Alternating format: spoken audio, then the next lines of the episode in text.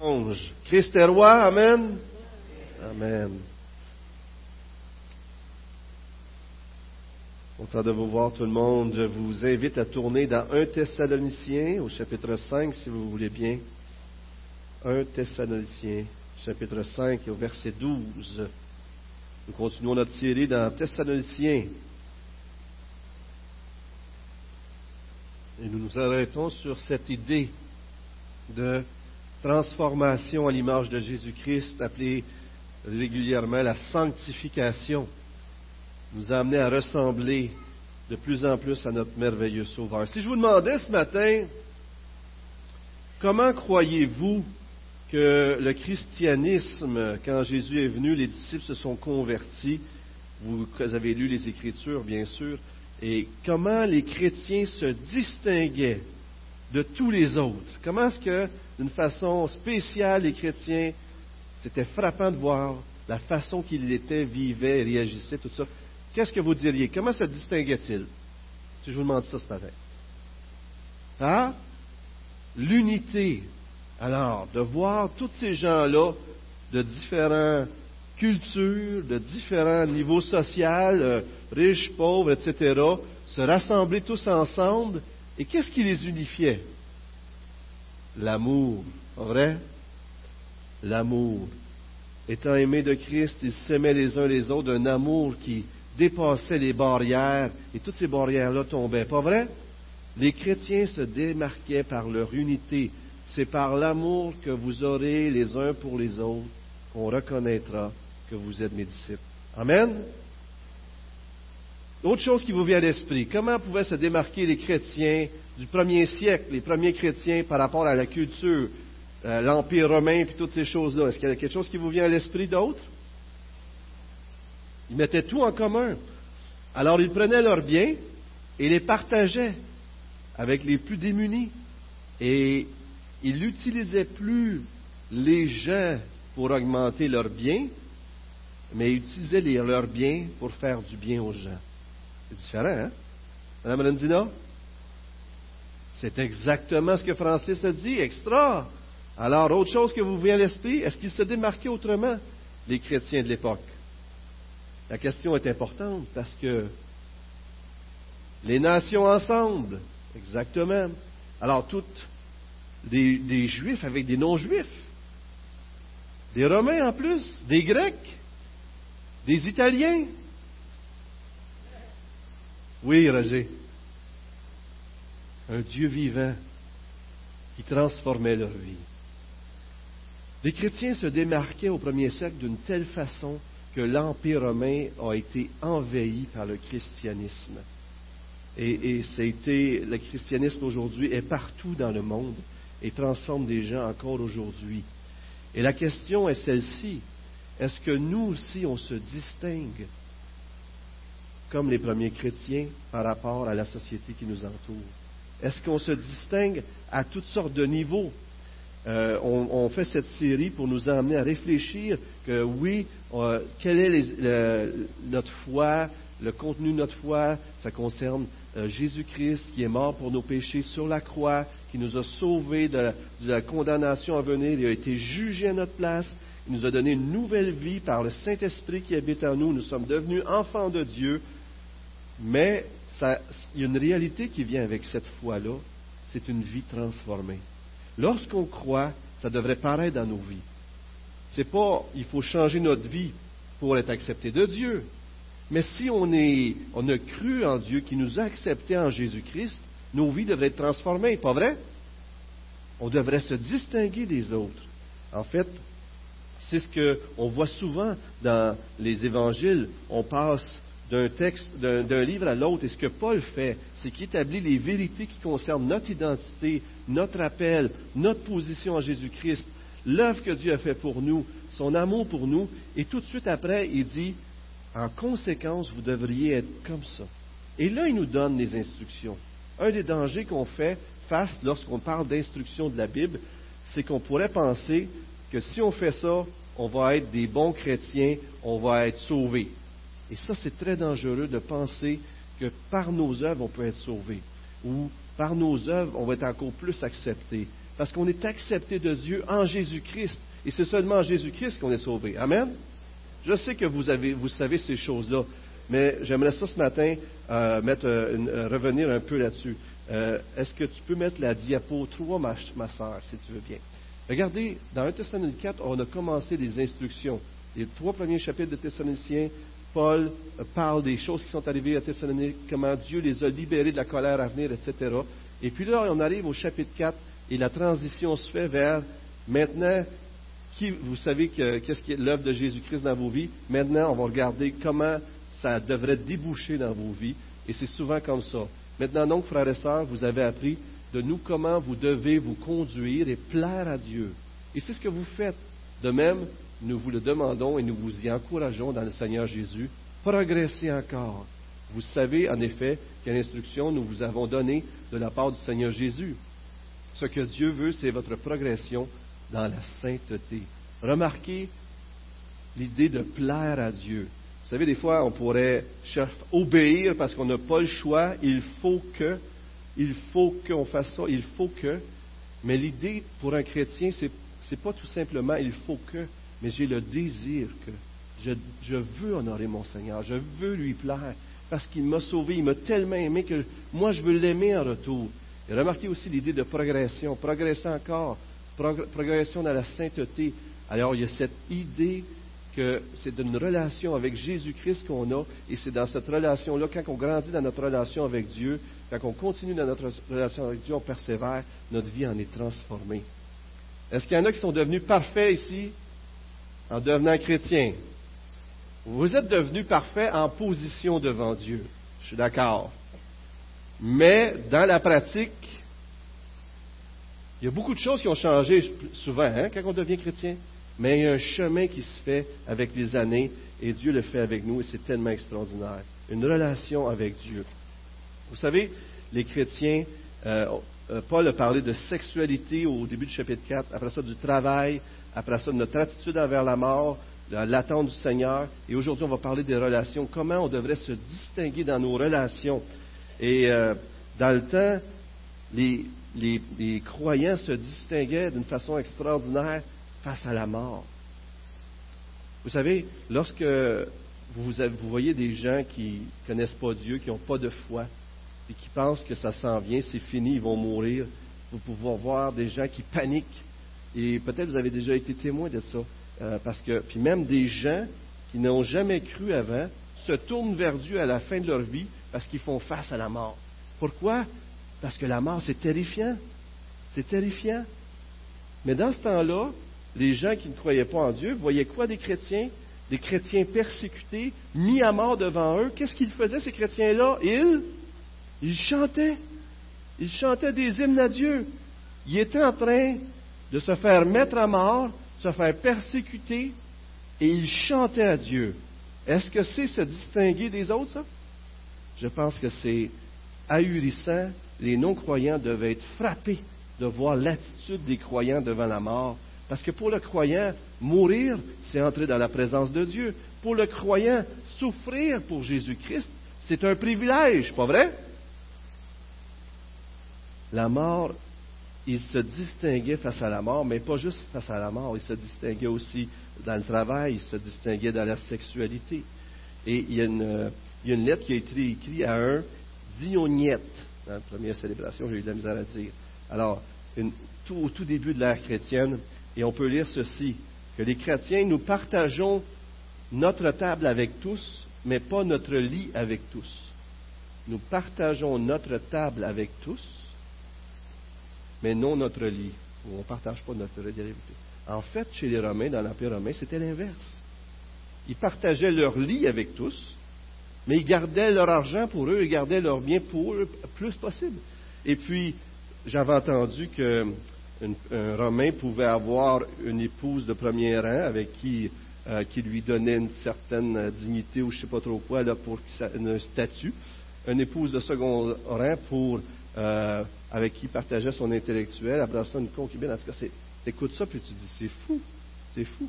Et on ne parle même pas de tous les dieux qui existaient dans ce temps-là et des prostituées à travers lesquelles les gens, dans leur tête, rentraient en communion avec ces dieux-là. Comprenez-vous? C'était euh, ils ne traitaient pas la sexualité avec respect. Mais leur bien, par exemple, c'est à eux. Les chrétiens disent, nous, c'est l'inverse. On ne cherche pas à être riche, on veut utiliser nos biens pour bénir les autres. Et la sexualité, c'est dans le mariage seulement. On ne partage pas avec toutes les autres. Ils se démarquaient dans leur sexualité, ils se démarquaient au travail, ils se démarquaient face à la mort, ils se démarquaient dans les relations. La première chose qui est venue dans les deux célébrations, c'est l'amour. On vous reconnaîtra l'amour que vous avez les uns pour les autres. Et dans nos relations, ça devrait paraître aussi. Et euh, les chrétiens d'aujourd'hui devraient se démarquer aussi, et pas se démarquer parce qu'il le faut, mais se démarquer parce que c'est l'effet de l'œuvre de Jésus-Christ dans notre vie. Et l'Empire romain s'effondrait. Pourquoi? À cause de leur façon de penser. Et le christianisme s'est répandu. Pourquoi? Parce qu'il devait avoir quelque chose de beau, Parce qu'il devait avoir un magnétisme qui attirait vers ces valeurs extraordinaires de, de générosité, de prendre soin de la veuve et l'orphelin, de s'aimer les uns les autres, de partager, et peu importe de quel endroit, de quel secteur on vient, on est tous un en Jésus-Christ. C'était révolutionnaire, révolutionnaire. Et Paul sait que si les chrétiens ne vivent pas, selon les standards, euh, selon, selon Jésus-Christ a vécu, ils vont perdre leur impact révolutionnaire. Et si nous-mêmes, on ne vit pas comme Jésus-Christ veut qu'on vive, on n'aura pas le témoignage que Dieu veut qu'on aille. Est-ce que vous croyez ça? Si on prend un chrétien, puis on regarde sa vie, puis on, prend un non-croyant, puis on regarde sa vie, puis ils sont tous les deux pareils, il n'y a aucune différence, il y a peut-être un problème. Est-ce que ça se peut? Vous croyez? Il y a des affaires. Ce n'est pas l'idée d'aller jouer, euh, d'aller au soccer ou de, de, faire des activités. On peut être pareil sur bien des choses. Mais la façon qu'on va voir l'argent, la façon qu'on va voir la mort, la façon qu'on va travailler notre, éthique chrétienne, euh, la façon qu'on va traiter la sexualité devrait être différente. Si elle ne l'est pas, frères et sœurs, on a des questions à se poser. On devrait se démarquer, on devrait avoir quelque chose de très fort. Et ce matin, euh, euh, je, reviens à ma première diapo pour vous rappeler quand même que toutes ces choses-là devraient naître, non parce qu'il faut le faire, les il faut, les il faut, des fois, ça tue. L'idée, c'est parce que Dieu nous pousse à le faire. Dieu nous a tellement aimés que l'amour de Christ nous presse, comme les Écritures le disent dans, 2 Corinthiens, parce que nous estimons que si un seul est mort pour tous, tous donc sont morts, et qu'il est mort pour tous, afin que ceux qui vivent ne vivent plus pour eux-mêmes, mais pour celui qui est mort et ressuscité pour eux. Et c'est la même chose dans Romains 12. Après avoir parlé de l'œuvre de Dieu dans notre vie, tout ce que Dieu est et a fait pour nous, après ça, il invite les Romains à agir comme tels. Je vous exhorte donc, frères, par les compassions de Dieu, poussés par les compassions de Dieu à offrir vos corps comme un sacrifice vivant, c'est agréable à Dieu, ce qui sera de votre part un culte raisonnable. Ce matin, dans notre temps de prière, ici, on, avait, on a lu dans Apocalypse 2, les premiers versets qui parlent de l'église d'Éphèse. Et l'église d'Éphèse faisait plein de choses pour Dieu. Plein de belles choses. Puis à un moment donné, Dieu dit à l'église d'Éphèse, ce que je te reproche, c'est que tu as perdu ton premier amour.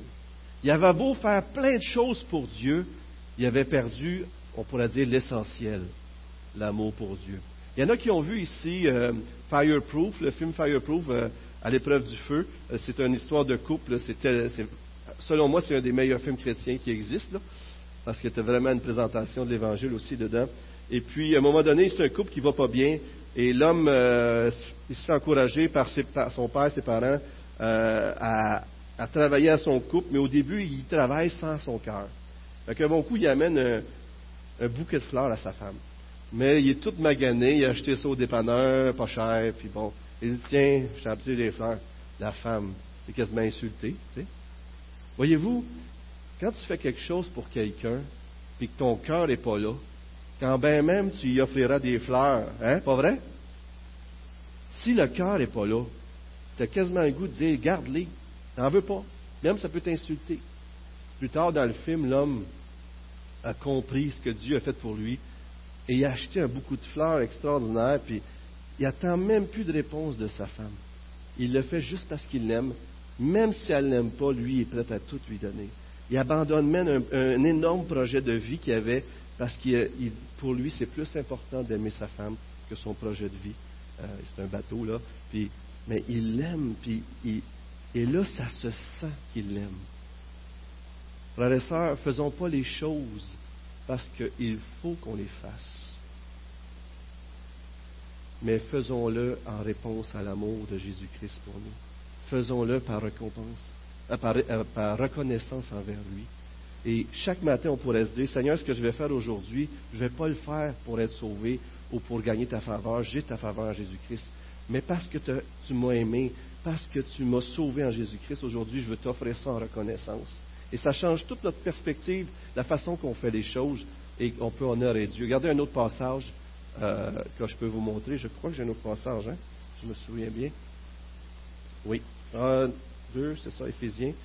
Je vous l'ai montré, Éphésiens. Ok, c'est ça. Je vous exhorte donc, moi, le prisonnier dans le Seigneur, à marcher d'une manière digne de la vocation, de l'appel qui vous a été adressé euh, en toute humilité douceur avec patience. Voyez-vous, que ce soit par les compassions de Dieu, euh, par l'appel de Dieu, euh, par l'amour de Christ qui nous presse, c'est toujours une motivation de ce que Dieu a fait pour nous, notre identité en Christ qui nous pousse à agir. Colossiens 3, 1 et 2. Si donc vous êtes ressuscité avec Christ, cherchez les choses d'en haut où le Christ est assis à la droite de Dieu. Pensez à ce qui est en haut et non à ce qui est sur la terre. Donc notre position, l'œuvre de Dieu, qui est Dieu pour nous, nous amène à vivre une vie complètement différente. Steve avait prêché une fois sur euh, euh, Romains 12 et avait donné cette citation que je vous ramène aujourd'hui qui est tellement belle. Ray Hollenbach. Il dit qu'une bonne façon de voir les exigences de Dieu est de les voir comme des promesses et non des ordres, comme un Père qui nous rend capables de les accomplir. Vu de cette façon, les commandements de Dieu ouvrent nos cœurs et nos esprits au potentiel de nos vies. Être saint, pour être aussi dit, euh, je trouvais ça beau, euh, euh, quelqu'un disait ça, être saint, c'est partager la beauté de Dieu. Partager son honneur, partager sa sagesse, sa gloire. Être saint, c'est être différent pour la gloire de Dieu. Transformer de gloire en gloire. Ça veut dire qu'on ressemble de plus en plus à Jésus donc, la lumière de Jésus brille sur nous et comme la lune, on reflète la beauté de cette clarté-là. C'est beau de penser à la sainteté comme ça, vous ne trouvez pas? Vous devenez de plus en plus beau et belle, plus que vous ressemblez à Jésus. Et vous brillez de plus en plus pour les autres. Aujourd'hui, nous allons voir deux points, euh, comment les chrétiens devraient se distinguer par rapport à ce que j'ai dit, mais aussi par rapport à l'autorité et par rapport à la communauté. Prions si vous voulez bien. Seigneur, ça a été peut-être une longue introduction, mais on veut établir clairement que si on fait des choses pour toi, c'est en réponse à ce que tu as fait pour nous. Seigneur, ce serait une folie, alors qu'on a connu le salut par ta grâce, de revenir aux œuvres par après. Mais ma foi, on le fait pareil, Seigneur. On a besoin que tu nous rappelles d'où ce qu'on est tombé. On a besoin que tu nous rappelles d'où ce que tu nous as tiré. On a besoin de se rappeler qu'on est capable de rien faire sans toi. Seigneur, rappelle-nous ce matin. Euh, oui, enseigne-nous sur l'autorité. Oui, enseigne-nous sur la communauté. Mais Seigneur, on a besoin que toutes ces choses soient fondées sur toi, sur ton œuvre à la croix en Jésus-Christ, sur ton appel, sur la, la, nouvelle vie de résurrection que tu nous as donnée en lui par l'Esprit. Seigneur, on veut t'offrir ces choses, on veut être différent, se distinguer dans ce monde, non pas parce qu'il le faut simplement, mais parce que tu nous as aimés, parce que toi, tu es notre modèle et qu'on veut te ressembler, parce qu'on t'aime, Seigneur. On est pressé parce qu'on veut se, donner entièrement à toi. Merci, Seigneur, pour cette œuvre de Jésus-Christ. Merci pour ce que tu as fait pour nous. Et conduis-nous par ton esprit ce matin, on Amen. Alors, la foi, l'amour et l'espérance, vous savez qu'on a parlé de ces choses-là. Et euh, ce qui est intéressant, c'est que les prochains versets, pour finir un Thessalonicien, on fait un et deux Thessaloniciens, et euh, pour être divisés, les versets euh, qu'on va regarder aujourd'hui, 12 à 15, ça nous parle de l'amour au milieu du peuple de Dieu envers les autorités, mais dans la communauté. Les versets 16 à 22 nous parlent d'avoir la foi à la provision de Dieu. Vous allez regarder ça avec Steve et Gilles, et l'espérance dans les promesses de Dieu. C'est Dieu qui va le faire en nous, versets 23, 24. Alors Paul ne prend pas le mot foi, amour et espérance à répétition pour rien. Il voit ça comme un, genre de résumé de la foi chrétienne. Et en fait, euh, c'est une bonne question de se poser. Peut-être vous vivez quelque chose dans votre vie présentement, une difficulté, une souffrance, une décision à prendre. Peu importe ce que vous vivez, vous vous posez des questions. Vous pouvez vous, demander comment ma foi m'amène à voir les choses différemment. Comment l'amour m'amène à faire les choses différemment. Comment l'espérance m'encourage, m'aide à passer au travers. Donc, je trouvais ça juste, beau. Euh, un commentateur disait ça, et je, voulais juste vous l'amener parce que c'est tellement le fun de la foi. Qu'est-ce comment la foi m'aide dans tout ça? Comment l'amour, l'espérance change ma perspective des choses? Voyons premièrement les versets 12 et 13. Lisons ensemble 1 Thessaloniciens, versets 12 et 13, chapitre 5. Nous vous demandons, frères et sœurs, de reconnaître ceux qui travaillent parmi vous, qui vous dirigent dans le Seigneur et qui vous avertissent. Ayez beaucoup d'estime et d'amour pour eux à cause de leur travail. Soyez en paix entre vous. Une, autre chose que Paul revient et qu'il établit, c'est que les autorités ont été établies par Dieu.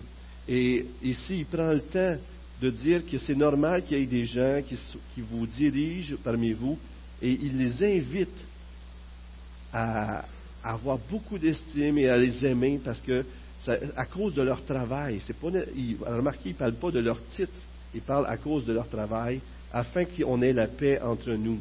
Et souvent, on peut voir dans les églises et même dans le monde osciller entre deux réalités qui ne sont pas bonnes.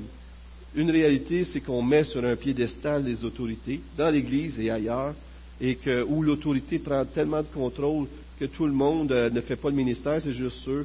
Il y a comme un déséquilibre où on donne beaucoup trop de respect aux autorités. Euh, c'est comme s'ils deviennent plus importants qu'ils devraient l'être. Et de l'autre côté, on a l'autre extrême qui dit on n'a pas besoin des autorités, on ne les respecte pas, on les rejette.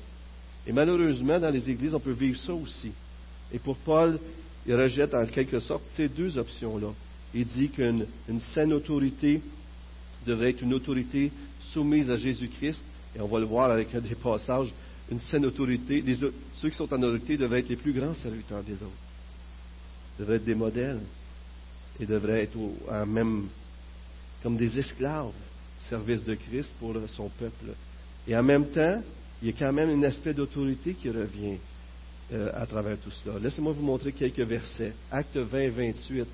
Ça nous montre clairement ici que c'est Dieu qui a établi ça. Faites donc bien attention à vous-même et à tout le troupeau dont le Saint-Esprit vous a confié la responsabilité. Dieu lui-même, le Saint-Esprit, nous a confié la responsabilité à des leaders dans l'Église. Prenez soin de l'Église de Dieu. Ce n'est pas l'Église des hommes ou d'un homme ou de quelques hommes ou de gens. C'est l'Église de Dieu qui s'est acquise par son propre sang ça montre la préciosité de l'Église. Vous savez, ici, ou ce matin, on pourrait dire que c'est un lieu saint. Et ce n'est pas à cause du, bâtiment, des chaises ou de quoi que ce soit ici. Le lieu est saint parce que vous êtes ici. Vous êtes les enfants de Dieu. Et si si vous êtes le peuple de Dieu, c'est parce que Dieu est au milieu de nous et Dieu est en vous. Vous êtes le temple de Dieu. Et ce lieu est saint parce que Dieu est au milieu de nous. Ce n'est pas le bâtiment. On pourrait se réunir dans une forêt, puis ça serait un lieu saint, pas vrai? Lorsque Moïse est arrivé, qu'il a vu le buisson ardent, ce lieu-là était saint. Pourquoi? Parce que Dieu était présent là. C'est la présence de Dieu qui faisait toute la différence.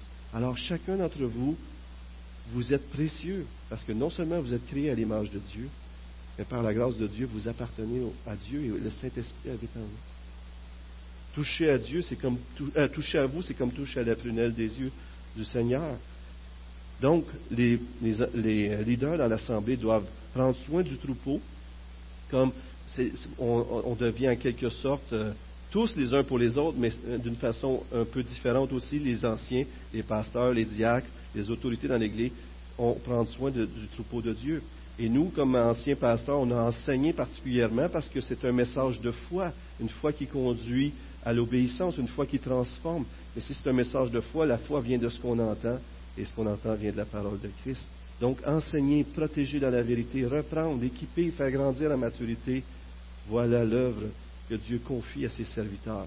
Mais encore une fois, je vous, rappelle, il ne parle pas de titre, il parle d'œuvre. Et des fois, on pourrait s'imaginer euh, que on, pourrait oublier que ces gens-là ont une charge et les traiter euh, pas avec respect. Et je sais que ça fait drôle parce que c'est moi qui parle ce matin, mais c'est comme ça que Dieu l'a voulu. Mais il y a une réalité qui vient avec euh, la charge d'ancien pasteur que vous savez probablement parce qu'on est béni ici à Saint-Hyacinthe. Je sens, je sens, le respect, je sens l'amour, c'est vraiment, vraiment agréable. Et nous aussi, on doit se soumettre à vous. On est vos serviteurs. Mais, on, des fois, euh, c'est bien de savoir que pour un pasteur, un ancien, il y a une charge qui vient avec. on va vous montrer deux autres versets qui, rappellent cette, euh, cette réalité-là. Hébreu 13 nous dit Obéissez à vos conducteurs et soumettez-vous à eux, car ils veillent sur vos âmes en hommes qui devront rendre des comptes. Un jour, je vais paraître devant mon Dieu et je vais avoir à rendre compte de ce que j'ai fait comme pasteur ancien. Non seulement comme mari, comme chrétien, mais aussi comme le rôle qu'il m'a confié. Ils pourront aussi le faire avec joie et non en soupirant ce qui ne vous serait d'aucun avantage. Et vous avez d'autres passages que vous pouvez aller voir aussi. Mais même à un moment donné, Paul dit dans Acte 20 aux anciens d'Éphèse, il leur dit, il leur dit, je suis pur du sang de chacun de vous parce que je vous ai enseigné tout le conseil de Dieu. Le rôle d'un ancien, d'un pasteur, c'est d'enseigner la vérité. Et un jour, on va avoir à rendre compte pour ça aussi. Mais cette charge-là qui est là, elle est réelle. Et Paul disait à un moment donné dans Corinthiens, il dit, en plus de tous les soucis que me cause chaque Église, alors il y a comme une réalité. Vous savez, vous avez des enfants, des parents ou des frères et sœurs qui vont pas bien des fois. Et des fois, ça tourne dans votre tête. Vous vous réveillez la nuit, là, vous pensez à ça, vous vous sentez mal.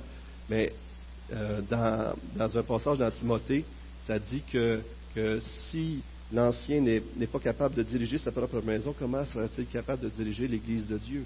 Il y a comme un lien qui est fait avec la famille. L'Église, c'est une famille, et les anciens, les pasteurs et les autorités dans les dirigeants dans l'Église sont des gens qui, sont comme des parents d'une certaine façon, euh, qui prennent soin du peuple de Dieu. Ils veillent, ils vont avoir des comptes à rendre pour ça, mais ils ont aussi la charge qui vient avec et la responsabilité. Sûrement que vous parliez à plusieurs prédicateurs qui vous diraient que lorsqu'ils viennent en avant, même si ça fait des années qu'ils prêchent, ils se sentent euh, nerveux de prêcher. C'est quelque chose, c'est d'enseigner la vérité. C'est pas n'importe quoi. Et vous savez, l'une des plus grandes joies d'un pasteur, d'un ancien, c'est qu'un chrétien qui va bien, qui suit le Seigneur, qui l'aime de tout son cœur, puis même s'il tombe, il continue. Mais une des grandes peines d'un chrétien, une des choses qui, nous, vient nous chercher, c'est quand un chrétien va pas bien, quand il pêche ou qu'il s'éloigne de Dieu. Pareil comme un de nos enfants, lorsque ça arrive. Donc, il y a une réalité qui vient avec ça. Un Pierre, euh, notre texte, 1 Pierre 5, nous dit Prenez soin du troupeau de Dieu qui, qui est sous votre garde, en veillant sur lui, non par contrainte, mais de bon gré. Faites-le non pas par la recherche d'un gain, mais avec dévouement, non en dominant sur ceux qui vous sont confiés, mais en étant des modèles du troupeau. Les standards demandés de tous les chrétiens sont demandés d'une façon spéciale aux anciens dans 1 Timothée et dans Tite. La chose qu'on ajoute aux anciens, aux pasteurs, c'est qu'ils soient capables d'enseigner et de reprendre selon la saine doctrine. Donc, en d'autres mots, tout ce qui est exigé des anciens pasteurs est exigé à tous, sauf euh, l'enseignement d'une façon particulière, mais en même temps, ils doivent être des modèles. Et pensez-y, dans un travail séculier, peu importe ton caractère, peut-être pas peu importe, mais souvent ton caractère ou les choses que tu fais n'ont pas beaucoup d'importance. Tu punches, tu t'en vas chez vous, puis même si ta vie n'est pas tout à fait correcte, c'est pas, pas toujours très grave. Hein? On en a vu à la télé des affaires. Hein? Mais pour un chrétien, ça ne fonctionne pas comme ça. Un ancien, un pasteur, le fondement de son ministère est basé sur son caractère, sur sa personne, comment ça va avec son couple, comment ça va avec sa femme, avec euh, ses enfants, sa façon d'être, son éthique de travail, euh, son caractère, etc.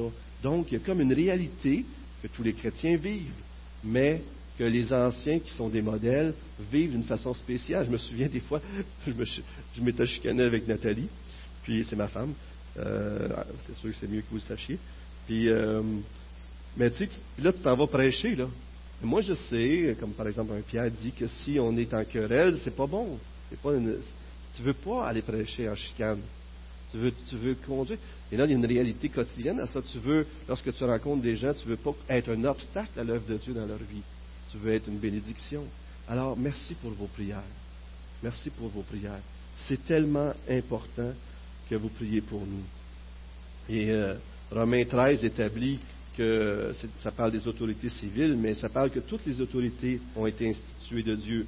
Cette autorité au service de, c'est une autorité au service de Dieu et se soumettre aux autorités nous parle de par motif de conscience. On devrait le faire non seulement pour l'autorité qui est là, mais parce qu'on sait que Dieu est derrière l'autorité.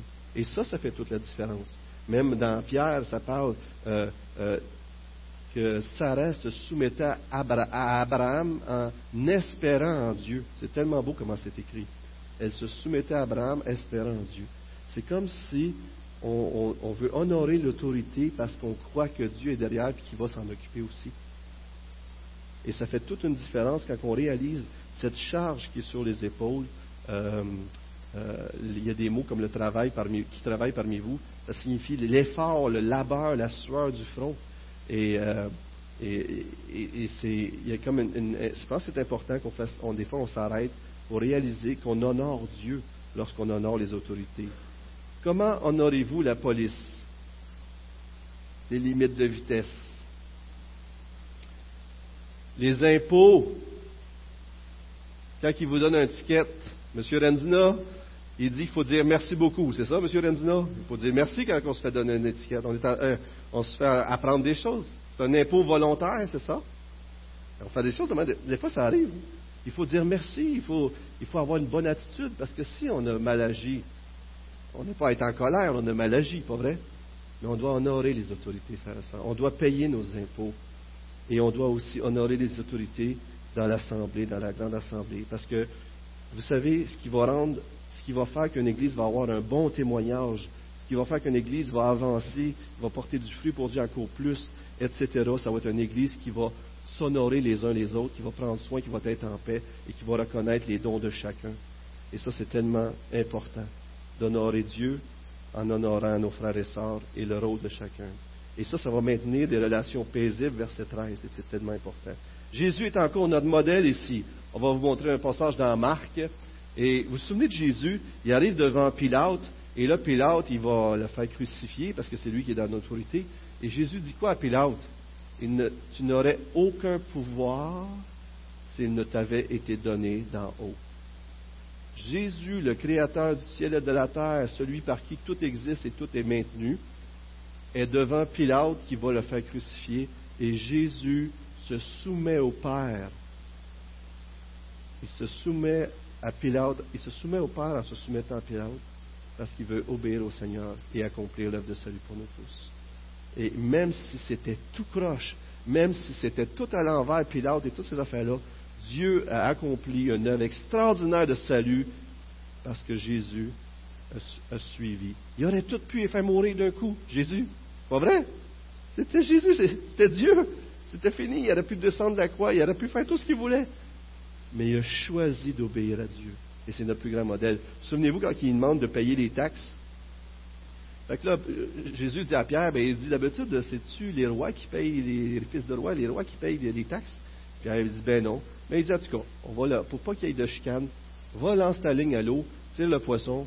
Le premier poisson, tu vas avoir de quoi payer pour. Euh, c'est comme si il se soumet, mais en même temps, il démontre qu'il est le créateur de l'univers. C'est fou, hein? Et Jésus est vraiment notre modèle, mais plus que toute autre chose, il le démontre à la croix. Jésus les appela, les disciples étaient en train de se demander qui est le plus grand parmi nous? Alors nous, on cherche à savoir qui est le plus grand. Jésus dit, vous savez que ceux que l'on considère comme les chefs des nations dominent sur elles et que leur, euh, excusez, que dominent sur elles et que leurs grands les tiennent sous leur pouvoir. Ce n'est pas le cas au milieu de vous. Mais si quelqu'un veut être grand parmi vous, si quelqu'un veut être grand, vous voulez être grand là, écoutez-moi là. Il sera votre serviteur. Et si quelqu'un veut être le premier parmi vous, qu'il soit l'esclave de tous. En effet, le Fils de l'homme est venu non pour être servi, mais pour servir et donner sa vie en rançon pour beaucoup. Jésus est encore notre modèle ici. Et ce qui pointe, c'est vers la croix.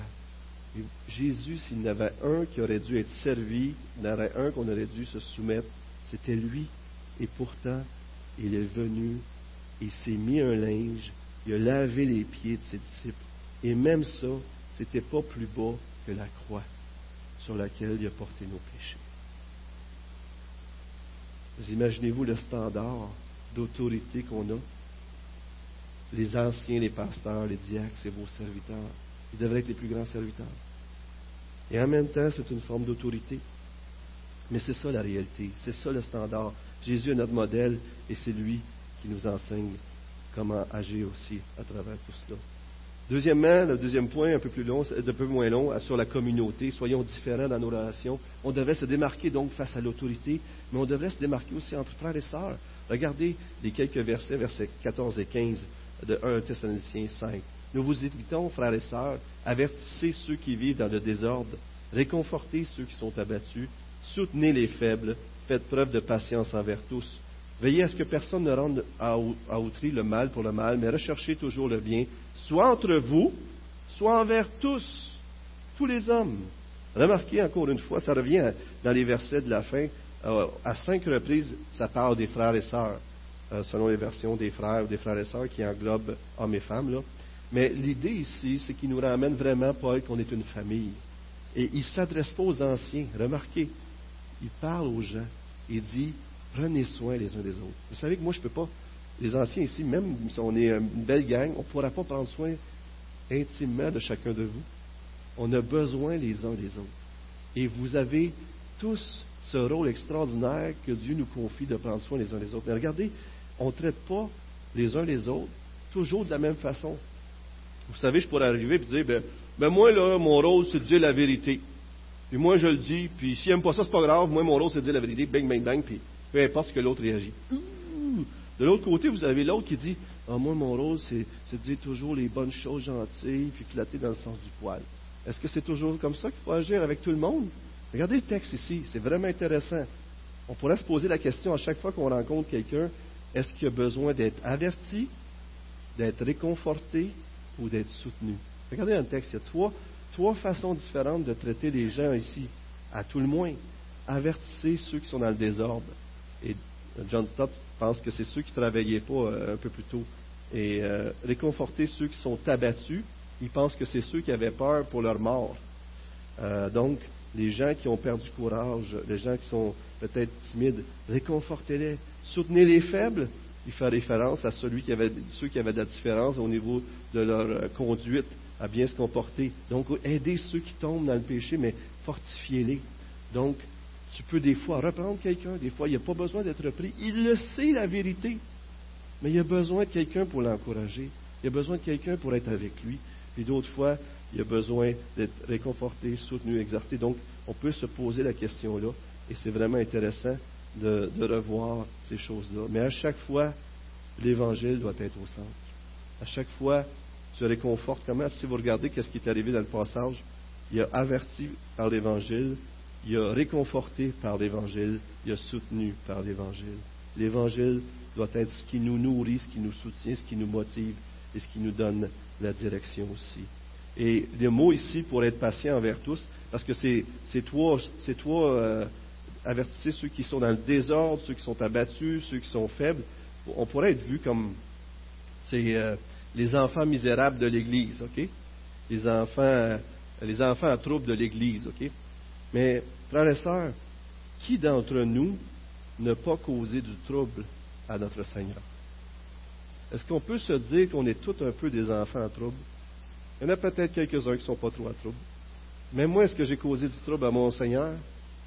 Ben oui, j'en ai causé. J'y en cause encore. Et moi aussi, j'ai besoin d'être encouragé, repris, exhorté et encouragé. Et on en a tous besoin, par la grâce de Dieu. Jésus est encore notre modèle ici. Ah oui, euh, le mot lent à la colère ici, soit être patient envers tous, ah, ça va bien avec euh, cette idée que des fois on n'est pas tout à la hauteur. Euh, ça vient en anglais, ils disent long suffering, euh, lent à la colère, et c'est un attribut de Dieu dans Exode 34. C'est un fruit de l'esprit, Galates 5, 22, et c'est une caractéristique de l'amour dans 1 Corinthiens 13. On devrait être patient les uns avec les autres. Mais encore ici, euh, Jésus est notre modèle, et je vais aller dans Romains 15, on va vous mettre ça à l'écran. Nous qui sommes forts, écoutez bien ça encore, Jésus est toujours notre modèle et notre motivation. Nous qui sommes forts, nous avons le devoir de supporter les faiblesses de ceux qui ne sont pas et de ne pas rechercher ce qui nous plaît. Que chacun de nous cherche à plaire à son prochain pour son bien Alors on cherche à plaire pour son bien. C'est quoi son bien? En vue de le faire grandir dans la foi. En effet, Christ n'a pas recherché ce qui lui plaisait, mais comme il est écrit, les injures de ceux qui t'insultent sont tombés sur moi. Est-ce que Christ a recherché ce qui lui plaisait en nous sauvant à la croix? Quand il était dans le jardin de Gethsemane, vous vous souvenez, s'il est possible que ça s'éloigne de moi. Et toutes les insultes qu'il a reçues, tout ce qu'il a vécu à cause de Donald, à cause de nous, moi qui étais faible, il a été fort pour que je vienne. Et vous savez, des fois, on est fort dans quelque chose, mais on est faible dans d'autres choses dans notre propre vie. On est tous faibles à quelque part. Et si vous êtes fort, c'est peut-être pour que vous puissiez aider un faible à côté de vous. Donc, on a tous besoin les uns des autres soit envers vous, soit envers tous. Et ça, c'est intéressant parce qu'il y, a cette idée-là que les Thessaloniciens étaient persécutés. Alors, cherchez le bien, pas juste entre vous. Soyez, cherchez le bien envers tous. Et ça nous rappelle euh, le sermon sur la montagne d'aimer notre ennemi. Et ça nous rappelle Romains 12. Ne te laisse pas vaincre par le mal, mais sois vainqueur du mal par le bien. On devrait vaincre le mal par le bien. Mais euh, encore une fois, je repose la question, comment la foi, l'amour, l'espérance nous rend capables d'obéir à l'instruction de Paul ici? Un commentateur a écrit ceci. Une vie façonnée par la foi chrétienne nous aidera à être reconnaissants que Dieu utilise nos frères et sœurs pour nous édifier. Une vie façonnée par l'amour chrétien voudrait ce qui est le mieux pour nos frères et sœurs. Une vie façonnée par l'espérance nous aidera à comprendre ce que les gens seront lors du retour de Jésus et nous motivera à travailler vers cet objectif. Comment la foi, l'amour et l'espérance changent votre perspective face à ce que vous vivez présentement? Frères et on n'est pas une foule. Une foule, c'est des gens rassemblés dans un même lieu. On est une communauté. Une communauté, c'est des gens rassemblés alentour de quelque chose. Et pour nous, c'est alentour de quelqu'un. C'est Jésus-Christ. Je termine avec une histoire euh, pour nous ramener à cette idée de, on doit faire les choses pas, parce pas simplement parce qu'ils nous sont demandés, mais parce que Dieu nous a aimés le premier et en réponse à son amour, à reconnaissance. Une femme était mariée à un homme très dur qui, euh, euh, puis pour lui être agréable, pour lui, pour, euh, il l'obligeait à se lever à 5 heures du matin à faire son déjeuner. C'était vraiment quelque chose d'exigeant. Elle avait une vie misérable à cause de, de son mari parce qu'elle cherchait à satisfaire ses exigences. Puis à un moment donné, il est décédé. Et cette femme-là s'est remariée avec un homme avec qui elle était en amour. Et à un moment donné, après des années, elle retrouve dans ses papiers un document qui montrait un peu tout ce qu'elle faisait pour son, son premier mari. Mais là, elle a réalisé que la plupart des choses qu'elle faisait pour son premier mari, elle le faisait pour son second mari qu'elle aimait. Mais là, c'était plus pareil. Parce que la première fois, c'était sous la loi, mais là, elle était sous la grâce. Et Frères et sœurs, on a beaucoup d'exigences dans les Écritures, mais souvenons-nous qu'ils doivent toujours être faites en réponse à la grâce, en réponse à l'amour de Dieu. Seigneur, merci pour le texte de ce matin. Euh, probablement qu'il y aurait beaucoup d'autres choses à dire, mais Seigneur, aide-nous à repartir d'ici avec quelque chose qui va nous rester et qui va être une bénédiction pour cette semaine. Seigneur, donne-nous d'être différents cette semaine. Différents, pas, pas à cause de nous, mais à cause de toi. Seigneur, on devrait l'être. On est supposé de l'être, Seigneur. Et pardonne-moi, pardonne-nous des fois si les gens nous regardent et regardent les gens du monde et ne voient pas de différence là où il devrait y en avoir une. Seigneur, s'il y a des gens ici ce matin qui, ont de la difficulté avec les autorités, peut-être c'est à cause qu'ils ont vécu euh, des abus ou des choses difficiles, Seigneur, guéris-les. Guéris-les en leur montrant que tu es l'autorité parfaite c'est celui qui est derrière toutes choses. Guéris-les en leur rappelant que malgré tout ce qu'ils ont vécu, tu les as sauvés, que l'autorité par excellence, c'est toi, que tu les aimes et que tu en prends soin. Seigneur, s'il y a des gens ici qui ont de la misère à prendre soin des frères et sœurs ou qui aimeraient être pris soin par des frères et sœurs, Seigneur, donne-nous de prendre les devants, de ne pas attendre que les autres agissent, de nous joindre à un petit groupe pour vivre cette intimité, que ce soit le mercredi soir ou au SEM ou un autre groupe de, un groupe de femmes ou d'hommes ou peu importe, qu'on fasse partie d'un groupe, Seigneur, à travers lequel on va apprendre à connaître les autres chrétiens et on va rentrer dans leur vie puis on va les laisser rentrer dans nos vies. Seigneur, change cette Église pour que de plus en plus elle brille parce qu'elle se démarque parce qu'elle est sanctifiée, parce qu'elle te ressemble de plus en plus. Et pour ça, Seigneur, on a besoin de toi. On a besoin que tu agisses dans nos vies. On a besoin de t'adorer et de répondre à l'amour que tu nous as donné en Jésus-Christ. Et c'est dans son nom qu'on te prie. Amen.